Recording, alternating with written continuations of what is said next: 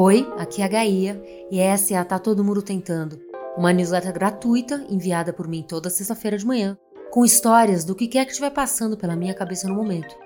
Ou, como eu gosto de dizer, crônicas do mal-estar na São Paulo dos anos 2020. Podia ser crônicas do cansaço também. Além da versão em áudio, você pode ler esse texto direto no e-mail, que também tem links, vídeos, dicas e outras coisas legais. Hoje, um pouco menos do que em outras semanas, porque tá faltando tempo. E você também pode assinar a versão paga da Tá Todo Mundo Tentando, o Guia Pauliceia, que chega por e-mail todas as quintas-feiras, com dicas de coisas para ver, fazer, experimentar e comer em São Paulo. Além dos e-mails extras, apoiadores também têm acesso ao arquivo de todos os guias publicados até agora, incluindo o guia de cinema, livrarias e bairros. O guia dessa semana, por exemplo, foi sobre o Bom Retiro. Para assinar e receber, é só seguir o botão direto na newsletter.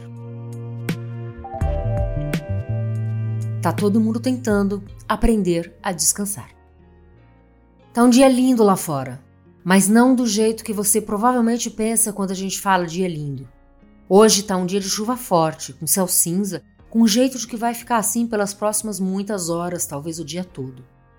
Eu gosto de chuva quando tô em casa e quando não é chuva demais me dá uma sensação assim de céu limpo. Em dias assim, eu não sinto a menor ansiedade de sair. Andei vendo mais gente do que o meu normal, porque eu sou normalmente introspectiva, normalmente caseira, normalmente tranquila.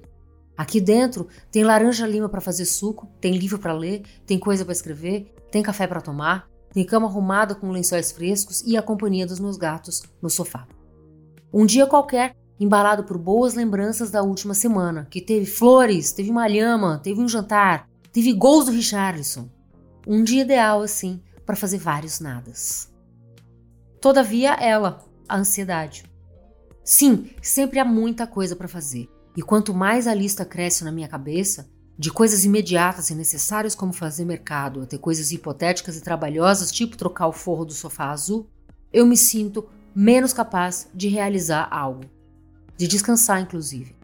Todo mundo com quem eu falo está exausto de alguma coisa, normalmente de muitas coisas. Exaustos e exaustas de 2012 para cá. Exaustos de noticiário surreal, de preço de comida, de boleto de aluguel.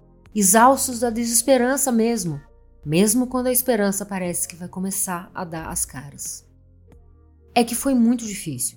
Nos últimos anos, cada um se virou como conseguiu. Muitos ficaram no caminho, muitos perderam muita coisa, e de alguma forma, todo mundo lutou alguma batalha, mesmo que não apareça. Tudo foi urgente. Identificar e denunciar o racismo e a homofobia, combater a fome e o autoritarismo, não desistir da educação, não ceder à desinformação e não pirar. E não pirar cansa.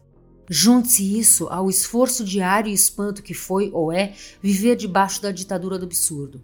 Pelo menos quatro anos de uma montanha russa que só vai para baixo, cada curva em velocidade cada vez maior, desligando a nossa capacidade de espanto, de revolta e de ação. Mas nem todos, nem tudo, nem sempre. Eu e você seguimos fazendo o que era possível fazer, às vezes nem isso, quase sempre muito longe do ideal. E agora? Vai acabar?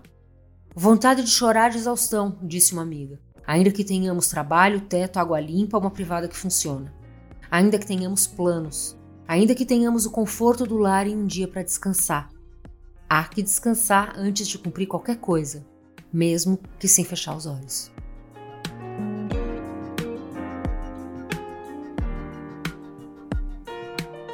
Obrigada por ouvir até aqui e se você gostou, lembra de mandar para alguém que você acha que vai gostar também.